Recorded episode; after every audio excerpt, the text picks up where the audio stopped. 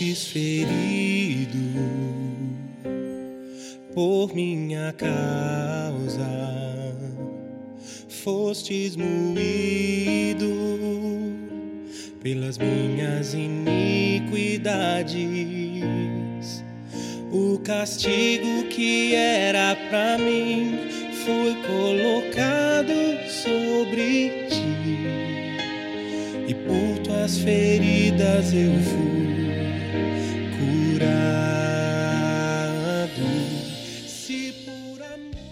Bem-vindo ao podcast de mensagens da Home Church no Japão. Nosso desejo é que essas mensagens alcancem o seu coração e que Cristo seja Senhor e Salvador da sua vida. Para mais informações sobre a igreja, entre na página do Facebook Home Church Japão. Deus te abençoe. Se eu for levado ao fogo por ouvir a tua voz,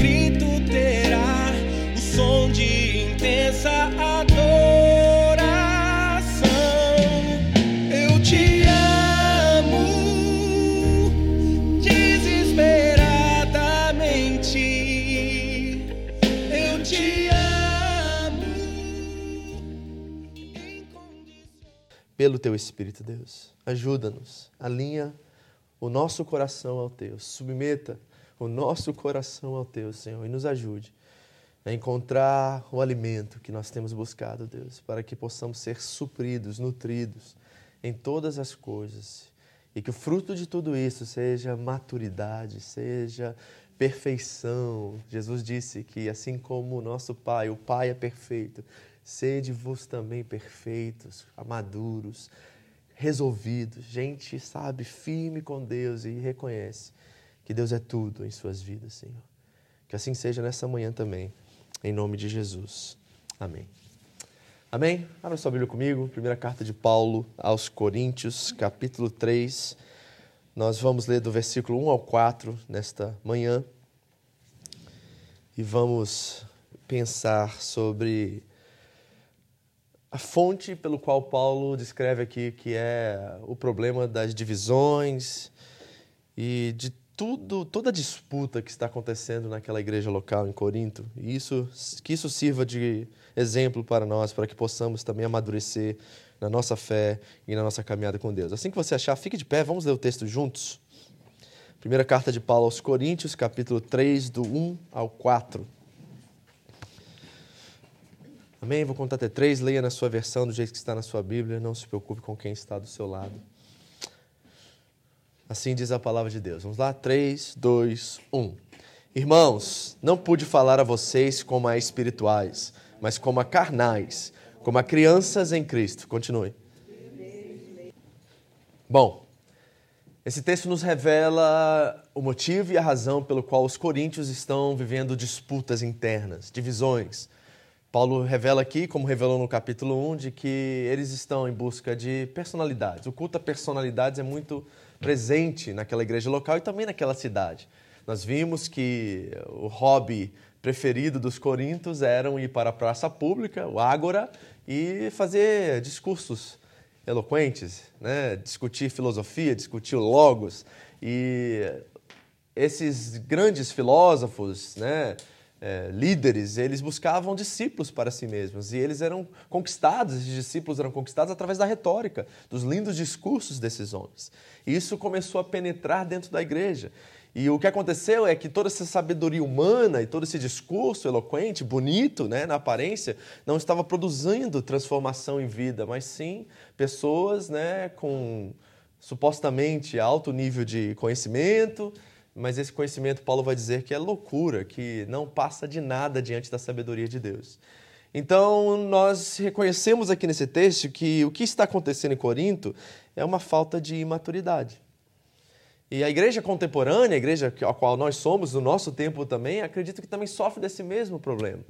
Nós temos muita informação acerca de muita coisa. Nós vivemos no tempo da tecnologia avançada, né? Você tem informação e notícias a cada segundo e a, o mundo muda a cada segundo. Nós estamos no meio de uma pandemia, a qual notícia chega de todos os cantos, nós ficamos desinformados, né? Ou muito informados e aí gera pânico, é, exagero e nós não sabemos lidar muito bem com isso. E qual é o fruto de tudo isso? Ansiedade, preocupação pânico, pessoas completamente perdidas num tempo que nós vivemos e não sabendo o que fazer. Então, nós precisamos de encontrar recursos em Deus, conteúdo, informação, verdade, para basear nossa experiência e nossa vida. E a maturidade é fundamental nesse processo. Nós precisamos amadurecer como igreja, como pessoas, como é, marido e mulher, como filhos. Em todas as esferas da nossa vida, nós precisamos amadurecer. Quem aqui reconhece que precisa amadurecer em alguma área? Bota o pé, a mão, né? Acho que todas as áreas nós precisamos crescer e amadurecer. E os coríntios também. O problema dos coríntios é que eles têm, de acordo com capítulo 1, eles são santos, santificados em Cristo Jesus, estão sendo salvos, têm tudo o que precisam e não lhe faltam coisa alguma, mas todo esse conteúdo e todo esse recurso que eles adquiriram em Deus não está sendo agora não está frutificando, não está sendo evidenciado na vida deles. Ou seja, é muito conhecimento e pouca prática. E lá em Tiago, no capítulo 1, no versículo 22, ele diz: Não sede somente ouvintes, mas também praticantes da palavra, não enganando-vos a vós mesmos. Nós somos enganados quando nós adquirimos conhecimento, mas esse conhecimento não se produz na prática, não se revela na prática. Certo? Então a imaturidade do, dos coríntios está levando eles a, a serem ociosos, infrutíferos. E isso está causando vários problemas, porque agora partidos estão se levantando na igreja, a imaturidade gera divisão, gera preferência, né? Uns estão preferindo Paulo, e outros a Apolo, e outros a Pedro, e até o grupo de Jesus, que são os que Paulo chama de espirituais aqui na sua carta. Então nós temos um problema sério e esse problema pode nos atingir hoje em dia. Nós podemos também ter esse mesmo problema, né? Nós reconhecemos isso muito, nós que lidamos com jovens, né, que eles têm as afinidades e por falta de maturidade, às vezes, os grupos se formam, as panelinhas que nós chamamos, né, e nós temos que estar sempre ensinando sobre unidade, sobre é, ter, estarem juntos, porque por causa da falta de maturidade, eles acabam gerando né, divisões entre eles também. Isso é comum dos nossos dias. E adultos também, infelizmente, né, cometem esse mesmo erro. Então vamos ao texto e vamos ver o que essa imaturidade está produzindo. Porque Paulo começa agora a revelar aos coríntios a condição real espiritual deles. Versículo 1, volte comigo lá, diz assim o texto. Irmãos, vírgula, então Paulo se refere à família de Deus, ele está falando com pessoas que estão em Cristo Jesus, não são desviados, não são crentes que não conhecem a Deus, são parte da família de Deus. Lembrem-se que eu disse a vocês que o problema em Corinto não é que eles são descrentes, eles são crentes em Cristo Jesus, mas crianças, imaturos, né? carnais, nesse sentido da palavra. Então, Paulo está falando para a sua família. Então, nós precisamos sempre entender a motivação do coração do apóstolo. Ele é o pai espiritual dessa igreja, ele considera esses irmãos, ele ama essa igreja. Você vê que ele termina a carta lá no capítulo 16 dizendo: Eu amo a todos vocês, tenho vocês em meu coração. Então, ele está escrevendo com essa empatia, com essa, essa compaixão no seu coração, porque ele ama aqueles irmãos e aquela igreja. Irmãos, não pude falar a vocês como a espirituais, mas como a carnais, como a crianças em Cristo. Paulo usa três adjetivos aqui, eu não sei se você reparou. Primeiro, ele chama, né, ele diz que os coríntios, ele não pode falar aos coríntios como a espirituais. E a palavra eu já ensinei a vocês, não quer dizer que é alguém que está lá no céu, ou é do céu nesse sentido assim do céu e da terra ou do inferno. Nós somos muito dualistas, né, na nossa, é, em, em nossa percepção do mundo espiritual nos dias de hoje. Nós adotamos uma linguagem e uns conceitos muito mais que vêm do grego, muito platônicos nesse sentido, mais do que judaicos, né? Da fé cristã, da fé abrâmica no sentido de ser nosso pai na fé. Então, em vez de nós adotarmos uma visão sobre céu, terra, que tem muito mais, muito mais a ver com o mundo judeu, que é o mundo de Deus, o povo de Deus, às vezes nós adotamos e trazemos para a fé é, é, percepções gregas Então, quando Paulo está falando de espirituais, ele não está falando de alguém que está lá em cima e dos naturais ou carnais, alguém que está lá embaixo, como céu e inferno, dessa forma dualista. Ele está falando daqueles que são do Espírito,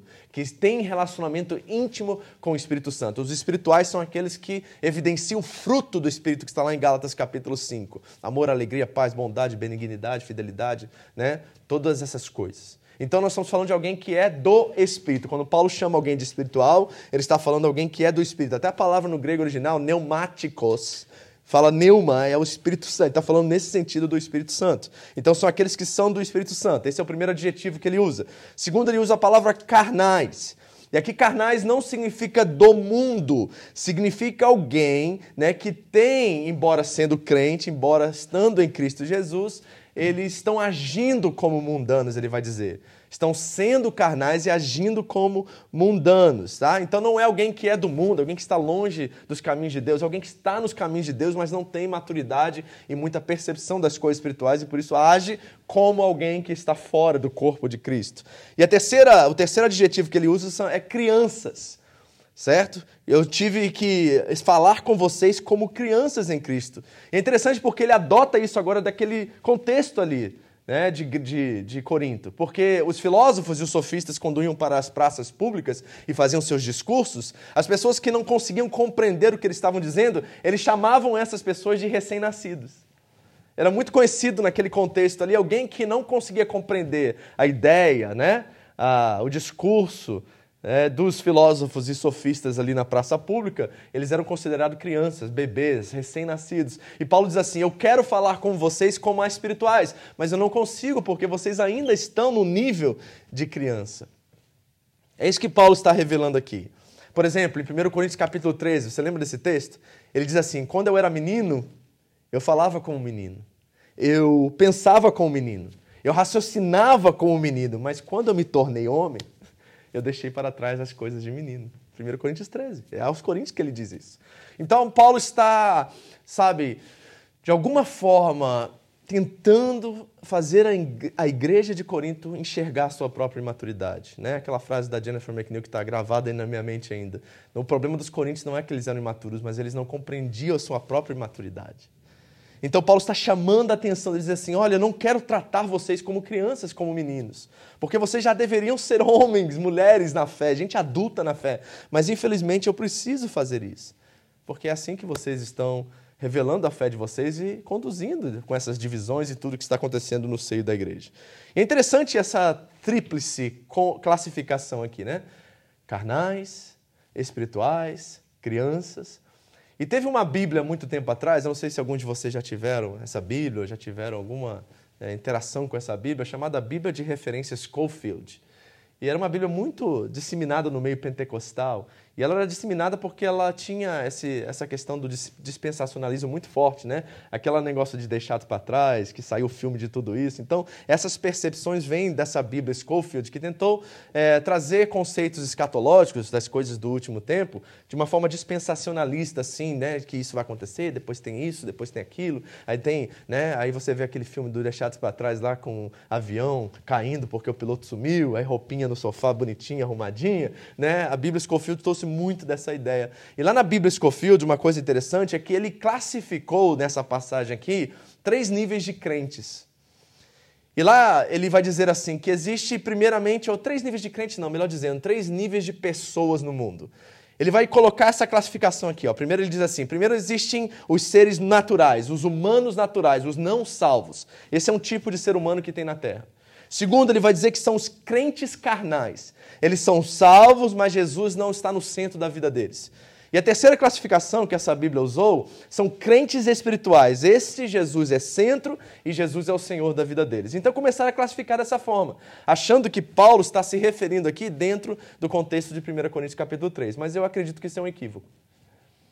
Eu não creio que Paulo está nos ensinando aqui sobre três tipos de pessoas. Eu acredito que Paulo está nos ensinando sobre dois tipos de crentes. Porque quando ele escreve aos Coríntios, ele está escrevendo uma igreja salva. Uma igreja que está em Cristo Jesus. O versículo 3, 4 do primeiro capítulo diz que eles são santos em Cristo Jesus, estão sendo santificados em Cristo Jesus. Então, ninguém que não é de Cristo, ninguém que está no mundo, é a linguagem que nós usamos hoje, pode estar sendo santo. É uma diferença muito grande entre isso, essas duas coisas. Então, sobre o que, que Paulo está se referindo aqui? Se isto é um equívoco de classificar dessas três formas, qual é a forma que está sendo aqui? Deixa eu explicar o que eu acho que Paulo está dizendo aqui. Ele diz que há dois tipos de pessoas salvas aqui nesse texto. Né? Voltando ao que ele disse, vocês estão sendo carnais, vocês estão agindo como mundanos, vocês estão sendo crianças, e eu queria tratar vocês como espirituais. Sobre o que Paulo está falando aqui? Eu acredito que ele está falando sobre dois tipos de pessoas salvas. A primeira é aquela que recebeu a Cristo como Senhor e como Salvador. E a segunda é aquela que recebeu a Cristo como Salvador, embora ele ainda não seja Senhor. Essa é a classificação que eu vejo aqui nesse texto.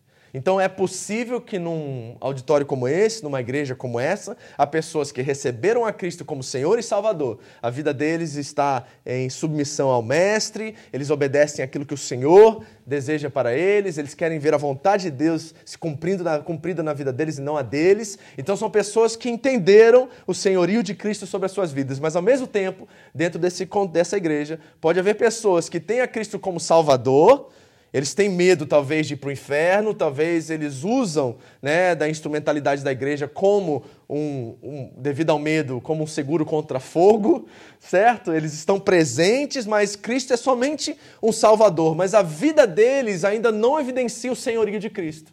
Eles não se submeteram a Cristo dessa forma ainda. A vontade deles ainda está em disputa com a vontade de Deus. A dificuldade de se alinhar à vontade de Deus e submeter completamente a Deus. Essas pessoas estão em Corinto. É isso que Paulo está dizendo aqui.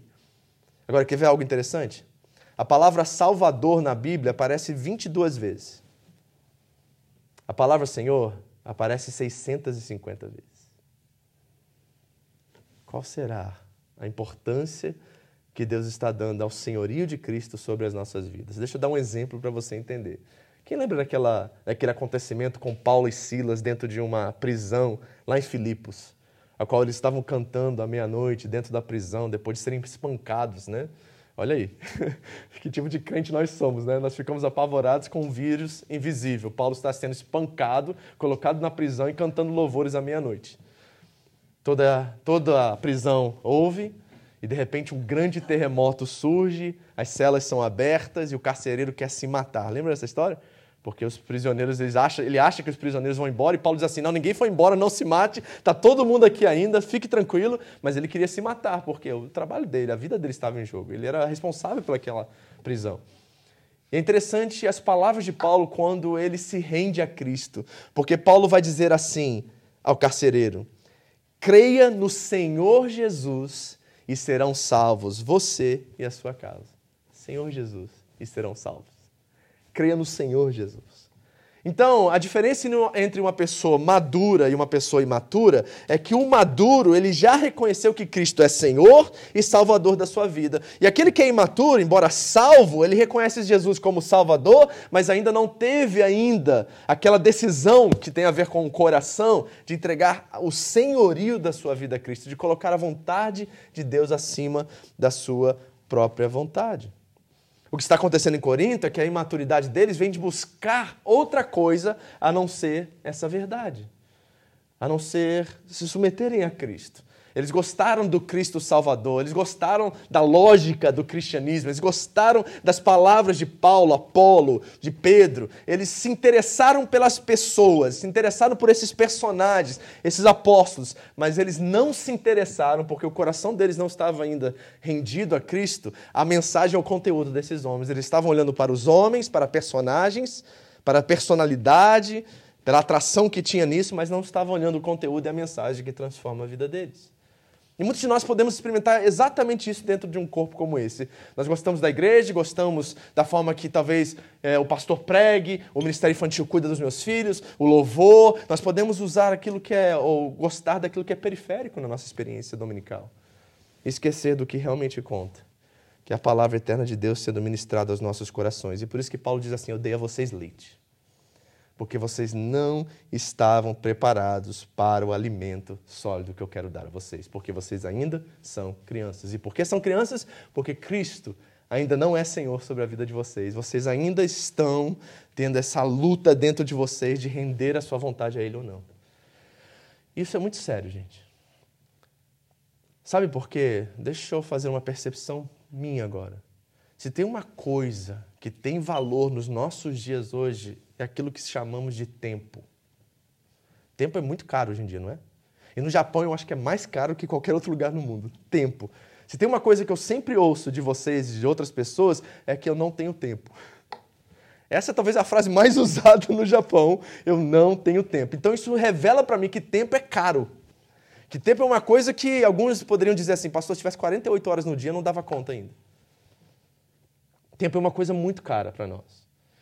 Eu fico perguntando, sabe, nós que estamos na igreja, nós que temos compromisso com a igreja, nós que estamos aqui domingo após domingo, né, nós que desejamos a esse Cristo Salvador, se não é hora de nós realmente tomarmos essa decisão de parar de perder algo que é valioso como tempo e realmente nos render completamente a Ele para que nós possamos experimentar tudo aquilo que Ele tem preparado para nós. Porque para mim, eu seja, vou ser bem sincero e franco com vocês, é uma perca de tempo, algo muito valoroso nós estarmos aqui todo domingo e não permitir com que esse, com essa palavra, essa mensagem de Cristo transforme e entre no nosso coração. Se é somente religião que nós estamos buscando, eu acho que tem coisa melhor do que religião aí fora para vocês. Nós precisamos deixar isso penetrar em nossos corações. Por quê? Porque Deus quer que nós amadurecemos. Ele deseja que isso se torne algo precioso, valoroso para nós, algo importante para nós. Ele quer nos dar alimento sólido e eu acredito que ele tem nos dado muito alimento sólido. Gente, não estou falando isso para me gabar, não, de forma alguma é a graça de Deus se manifestando, mas se tem uma coisa que você tem nessa igreja é alimento. Você não pode já, você pode reclamar que a gente às vezes é meio desorganizado com algumas coisas, não dá certo o que a gente planeja, a gente realmente nessas coisas nós temos muito a melhorar, mas tem uma coisa que você tem aqui e se você quiser, é claro, é alimento. Aqui o pasto tá, tá verde, meu amigo, você pode comer bastante e engordar se quiser. O problema aqui eu acho que tem gente engordando demais e servindo pouco e dando pouco, certo? Então nós precisamos rever as nossas prioridades, rever o nosso coração e enxergar se de fato isso que nós estamos consumindo está transformando nossas vidas. Porque é muito sério isso. Eu não quero que ninguém aqui perca tempo, porque seu tempo é precioso, é valoroso para você. E Paulo está olhando para os coríntios dizendo assim: Eu dei a vocês leite e não alimento sólido, porque vocês não estavam em condições. Opa! Então tem condições para receber alimento sólido? Paulo vai dizer que tem condições. E é essa condição? Ele vai dizer assim: vocês estão preocupados com as personalidades e culto a elas, esquecendo que o alimento sólido está nelas, é o que elas têm para oferecer, que elas receberam de Cristo. Então foquem no conteúdo, foquem naquilo que é a palavra de Deus ministrada a vocês, porque ali está o alimento sólido e tire os olhos de quem é um instrumento que está, de certa forma, instruindo vocês nesse conteúdo. Volte comigo para o versículo 3. Ele vai dizer o que, que essa imaturidade produziu. Ele diz assim, ó. Porque, visto que há inveja hum, e divisão entre vocês, não estão sendo carnais e agindo como mundanos? Pois quando alguém diz, eu sou de Paulo, e outro, eu sou de Apolo, não estão sendo mundanos? Hum. Repare que os coríntios estão olhando para Apolo, Paulo. Apolo era o sucessor de Paulo como pastor da igreja. Pedro passou por lá no seu caminho para Roma, talvez. E Jesus é a figura central né, de tudo isso. Então, eles estão olhando para esses personagens, essas pessoas, porque eles estão acostumados dentro do contexto da cidade a, ter esse tipo de experiência né, com esses grandes pensadores. Estão perdendo algo que é muito precioso, que é a sinceridade e a simplicidade em Cristo. Deixa eu ler um texto com vocês, abra comigo sua Bíblia, na segunda carta de Paulo aos Coríntios, no capítulo 11. E esta carta, também escrita aos Coríntios, aqui é a quarta carta que ele está nessa correspondência com esta igreja. E olha o que ele diz no capítulo 11 da segunda carta, do versículo 3 ao 4. Olha que coisa interessante aqui. Eu sei que tem várias versões, eu vou usar a NVT porque acredito que ela chega mais próxima daquilo que Paulo quer revelar aqui para nós. Olha o que ele diz que a imaturidade dos coríntios está produzindo. Segundo Coríntios 11, 3 e 4, diz assim, No entanto, temo que a sua devoção pura e completa a Cristo seja corrompida de algum modo, como Eva foi enganada pela astúcia da serpente. Olha só o que ele diz. Vocês aceitam de boa vontade o que qualquer um lhes diz. mesmo que anuncie um Jesus diferente daquele que lhes anunciamos, ou um espírito diferente daquele que vocês receberam, ou boas novas diferentes daqueles daquelas que vocês creram. Hum. Porque eles estão olhando para as pessoas e não para o conteúdo, eles não eram muito bereanos. Lembra da igreja de Bereia, lá em Atos capítulo 13, eu acredito? Que Paulo está em Bereia pregando o evangelho e eles estão olhando o Antigo Testamento, as Escrituras e checando tudo aquilo que Paulo diz. E Paulo elogiou os bereanos, que eles eram mais nobres que os de Tessalônica, porque tudo aquilo que Paulo ministrava, eles não olhavam para a figura de Paulo, eles olhavam para o conteúdo e checavam se o conteúdo estava de acordo com as escrituras sagradas. Paulo elogiou essa igreja e disse que eles eram mais nobres. Então, o que está acontecendo em Corinto é exatamente isso. Nós estamos, eles estão focados nas pessoas, esquecendo da mensagem, porque é a mensagem que transforma, não são as pessoas. E eu quero que você pense se isso não é uma realidade dos nossos dias. É ou não é, gente? Quais são as mensagens evangélicas que ganham grande popularidade nos nossos dias? Quem ganha mais views hoje? É aquelas que tem um cenário bonito, uma fumacinha atrás, uma lamparina no canto, a figura do pregador na frente, estampada, destacada, e aí está todo mundo olhando para ele. E às vezes eu vejo os compartilhamentos das mensagens, eu vou ver o conteúdo, o conteúdo é raso, é fraco e às vezes até herético. E as pessoas estão compartilhando por quê? Porque tem toda aquela, sabe, aquele sensacionalismo, aquelas luzes, aquela coisa bonita por detrás. E isso está acontecendo em Corinto, e está acontecendo nos nossos dias. Então nós precisamos voltarmos a sermos bereanos. E ver o que realmente a mensagem está tentando nos destruir, porque a mensagem tem um propósito: fazer Cristo Senhor e Salvador das nossas vidas. E não somente Salvador. E não somente uma experiência mística, sensorial, assim, sabe, nesse sentido? De arrepio, de calafrio, né? de é uma experiência unicamente, exclusivamente pentecostal e não algo que produza transformação e mudança em nossas vidas. É isso que está acontecendo aqui, ok? Eu quero ser bem objetivo. Uma coisa boa de você sentar para ouvir outras pessoas pregar é que você vê quanto você fala certo? E eu fiquei olhando o Osmar, olhando os outros irmãos pregando, o César semana passada. Aqui eu falei assim, meu Deus, eu falo demais, eu tenho que diminuir minhas pregações. Porque chega 30 minutos a gente já está cansado de ouvir as pessoas. Então eu quero ser bem objetivo e eu quero aplicar isso agora e nós vamos terminar com essa aplicação aqui, porque eu quero que você pense hoje sobre como se tornar maduro. Diante de tudo que você ouviu agora, explicando esse texto, como que eu e você nos tornamos mais maduros. Primeira coisa que eu vejo aqui, Torne Cristo Senhor e não somente Salvador das suas vidas. Amém? Você tem que chegar nesse lugar, queridos. Se essa experiência aqui vai fazer sentido para você e a sua experiência com o próprio Cristo ressurreto será, fará sentido para você, isto precisa acontecer. Ele precisa ser Senhor. O que isso quer dizer, pastor, de forma prática? Quer dizer que cada decisão e cada coisa que você faz na sua vida, você precisa perguntar, no mínimo, a Deus o que, que Ele quer que a vontade dele seja feita através daquilo. Nós paramos de perguntar em um certo momento da nossa vida, quando amadurecemos, por que certas coisas estão acontecendo. E nós começamos a perguntar para que certas coisas estão acontecendo. Qual é a tua vontade sobre essa coisa que deu errado? Qual é a tua vontade sobre essa coisa que deu certo? Qual é a tua vontade sobre essa decisão que eu tomei que me causou danos e prejuízos? Qual é a sua vontade sobre isso que me prosperou e me fez crescer? O que o Senhor espera e quer de mim diante disso? Então, a primeira coisa que nós precisamos fazer para tornar Cristo Senhor e não somente Salvador da nossa vida, é fazer uma sincera avaliação das nossas paixões. Okay? Vou repetir. Para que Cristo se torne Senhor e não somente Salvador da sua vida, você precisa fazer uma sincera avaliação das suas paixões. Então, deixa eu ajudar você a aplicar isso agora. Primeira pergunta que eu tenho a fazer, quero que você pense: O que é que te traz mais alegria no dia de hoje? Nos nossos dias, qual é a coisa que te dá alegria, que você sente prazer, uma satisfação interna.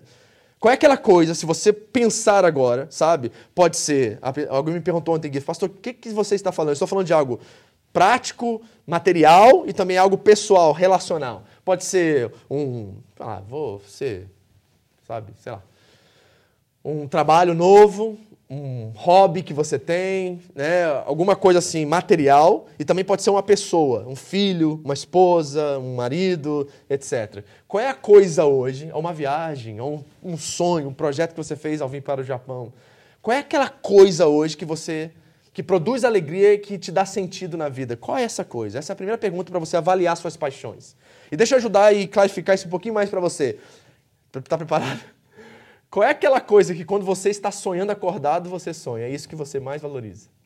Já, já sonhou acordado? Todo mundo sonha acordado aqui, né? Sabe aquela hora que você está viajando na maionese, você está assim? Aí a pessoa lá está conversando com você e você foi para outro lugar? Isso é sonhar acordado. Qual é a coisa que você sonha acordado? É isso que você prioriza e valoriza demais, a mais. Por exemplo, deixa eu ajudar você no Japão, né? É só trabalho que você pensa. Você acorda pensando no trabalho, você dorme pensando no trabalho. Ou é dinheiro?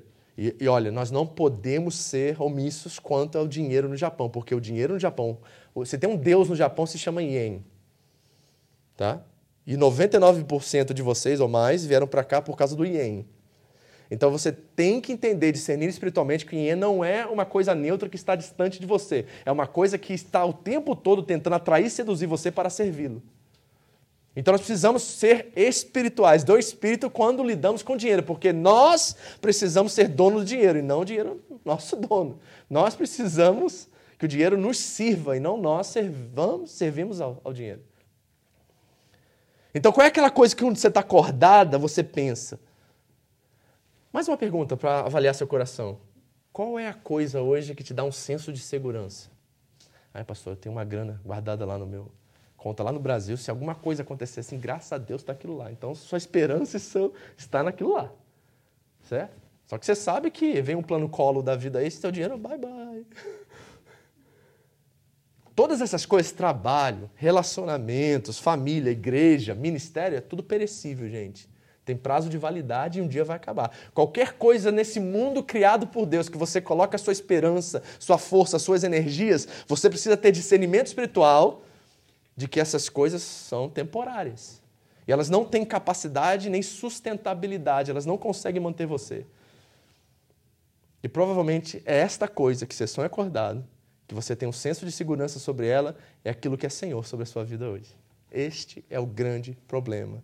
E isso está assumindo o lugar de Cristo na sua vida. E embora você seja salvo, você está em Cristo Jesus, essas coisas ainda disputam um lugar no seu coração e isso causa você muita dor, muito sofrimento, muita frustração, muita decepção. E quando você perde em algum nível, em algum grau essas coisas, isso devasta, isso causa um sentimento de desesperança em você. E é isso que Jesus está dizendo através do apóstolo Paulo aos Coríntios, que vocês são salvos, mas vocês ainda não entenderam que Cristo precisa não só ser Salvador, mas ser Senhor da vida de vocês. Eu quero recomendar um livro aqui, vou ler até uma porção dele que eu achei sensacional e acho que é um livro que você vale investir, você comprar. Tem em português, que é ótimo. O, livro, o título do livro é Você é aquilo que ama. Tá? J.K. Smith, o nome dele, tá? James K.A. Smith.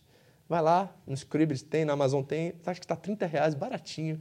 Né? Só converte para o iene, ainda é menos de milão você pode comprar esse livro.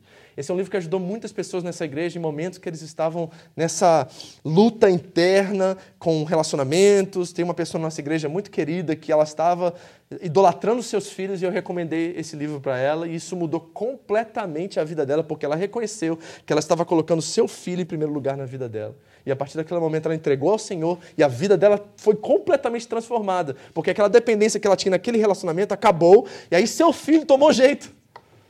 Porque ele dependia demais dela. E quando ela abriu mão e ela disse assim: Você é responsável, você é adulto e você precisa responder pelas suas próprias ações, aquilo trouxe descanso à alma dela e fez o menino dar um jeito no menino. Mudou o relacionamento. Se tornaram adultos no relacionamento, maduros no relacionamento. Então, deixa eu ler um trecho para você desse livro, só para que você possa entender, que eu achei muito interessante, que é quase a introdução do livro. Ele diz assim: adorar é humano.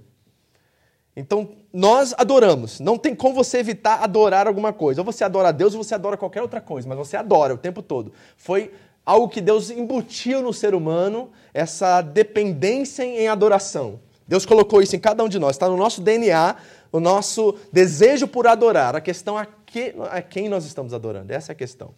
Então escute, eu vou ler bem devagar para você pegar. Ele começa dizendo assim: O que, que você quer? Esta é a questão. É a primeira, a última e a mais importante pergunta do discipulado cristão.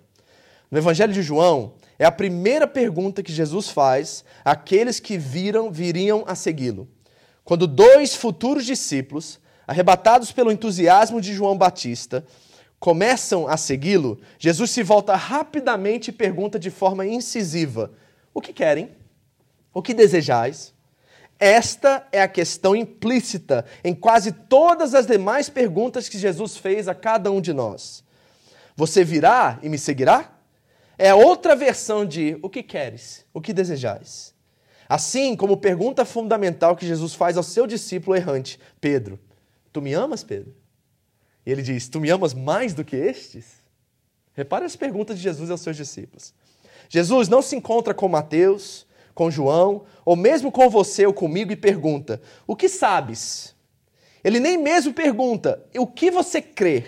Ele pergunta: O que você quer? Esta pergunta é a mais incisiva e penetrante que Jesus pode nos fazer. Porque precisamente nós somos o que queremos. Vou repetir. Precisamente nós somos o que queremos. Nossas vontades, anseios e desejos estão no cerne da nossa identidade, a fonte de onde fluem nossas ações e comportamentos. Nosso querer reverbera o que há em nosso coração, o epicentro da pessoa humana. Por isso, as Escrituras aconselham, acima de tudo que se deve guardar, guarde o teu coração, porque dele procedem as fontes da vida. Provérbios 4, 23. Poderíamos dizer então que o discipulado é uma forma de você exercer uma curadoria, exercer cuidados, estar atento quanto ao que ama e de ser intencional quanto a isso. Então a pergunta é: o que que você ama mais nesta vida? Esta coisa é o que você tem como senhorio sobre você. É isto. Então, queridos, nós precisamos avaliar nosso coração, não é? Ter Jesus como Salvador não é suficiente. É bom, é um bom começo. Mas não é suficiente. Enquanto nós não ultrapassarmos essa fronteira de Cristo ser só um instrumento de nos livrar do inferno, e da condenação final, e se tornar realmente Senhor sobre as nossas vidas, nós não experimentaremos toda a herança, toda a plenitude que Ele tem disponível para cada um de nós. E a segunda coisa que eu quero considerar aqui como aplicação é que nós precisamos imediatamente reconhecer que Jesus talvez não esteja no trono do nosso coração. E a verdade é que constantemente nós estamos nos colocando nesse lugar. O problema é idolatria. Martim Lutero disse que ninguém comete um pecado antes de cometer o pecado da idolatria. E qual é o pecado de Adão e Eva no jardim? Eles queriam ser igual a Deus. Eles queriam ter o comando, o controle da situação e da vida deles. E esse problema continua se alastrando por todos os personagens bíblicos. Eles querem fazer as suas próprias vontades e não a vontade de Deus. E Deus não encontra ninguém. Ele vai de Abraão a Davi, de Davi até os apóstolos, e ninguém se alista para fazer a vontade de Deus. Aí lá no jardim do Getsemane, nós vemos o Deus encarnado dizendo: Pai, se for possível, passa de mim este cálice, mas não seja feita a minha vontade, mas a tua. Ali eu acredito que os céus se abriram, os anjos cantaram, aplausos para todos os lados, porque finalmente um ser humano verdadeiro fez a vontade de Deus. Então nós precisamos reconhecer que nós queremos assumir o trono de Deus em nosso coração o tempo todo. A nossa maior batalha é contra nós mesmos. Sabia disso? Não é o diabo, tá, gente? Tem muito crente botando a culpa no diabo, ele não tem culpa nenhuma, tá chateado. O diabo fica pau, fica indignado porque os crentes fazem um monte de coisa aí, porque eles querem fazer, e bota a culpa no diabo. O diabo tem um departamento lá de reclamação com Deus, só dos crentes. A verdade é que nossa batalha é contra nós mesmos, queridos. Nós queremos assumir o controle da nossa vida e nós precisamos mudar isso urgentemente. Então eu quero desafiar você a algo. Entre em condições hoje de receber alimento sólido. Entre em condições hoje de tornar Jesus Senhor da sua vida e não somente seu Salvador. Entre em condições. Paulo diz assim que há condições de fazer isso. E sabe o que é interessante sobre esse livro que eu recomendei? O subtítulo do livro. Sabe qual é o subtítulo desse livro? Você é o que você ama? O poder espiritual do hábito. O poder espiritual do hábito. Por quê? Porque a nossa constância se transforma em hábitos. E se nós não somos determinados, esforçados, disciplinados para ter o alimento sólido e provar desse alimento sólido diariamente, essa disciplina não existir, não tem como você ser transformado, porque a palavra que transforma não é discurso, retórica e personalidade. Então requer o discipulado de Cristo requer disciplina, requer esforço, requer determinação para que essas coisas se tornem hábitos, a qual você se torna alguém que habitualmente lê a palavra, mergulha na palavra, tem compromisso, está atento às coisas que Deus está falando, às coisas que Deus está fazendo na sua igreja, você participa daquilo que produz alimento espiritual para você, você está crescendo espiritualmente, você está se tornando maduro, adulto, e você está, de certa forma, como consequência, tornando Cristo Senhor sobre a sua vida. Então eu quero orar com vocês agora. Eu quero pedir ao Senhor que Ele se faça Senhor, se Ele ainda não é. Se Ele é só seu Salvador aqui nesta manhã, e se você, por causa disso, é imaturo, vamos ser sinceros, talvez muitos de nós ainda somos imaturos porque ainda estamos no centro do nosso coração, ainda somos o dono dele. E talvez essa maturidade, essa experiência com Cristo que transforma, só irá acontecer, mente e coração, a partir do momento que você se renda completamente. Ele é difícil, gente, é, é morrer. Paulo diz aos Gálatas: Estou crucificado com Cristo. Gente, isso é, é muito forte essa linguagem. Estou crucificado e não vivo mais eu, mas Cristo vive em mim. E a vida que agora eu vivo, eu vivo pela fé no Filho de Deus, que se entregou e morreu por mim. Enquanto nós não chegarmos a esse ponto de dizer isso, com todas as palavras e toda a verdade em nossos corações, essa experiência domingo se torna obrigação um momento. A experiência de estar na palavra se torna algo chato e algo assim, sabe? Não tão prazeroso como deveria ser. A experiência da oração se torna algo que, é, que vem da culpa e não de algo espontâneo, a qual nós queremos estar na presença do nosso Pai. Enquanto Jesus não assumir o senhorio, não vai, gente. Quero ser bem sincero com vocês. E se o tempo é tão valioso como eu estou tentando mostrar para vocês hoje, está na hora da gente tomar essa decisão. Realmente. Porque a maturidade é, é algo necessário em nossos dias. Nós precisamos de uma igreja mais madura. Nós precisamos de crentes mais maduros. Amém? Vamos orar? Eu te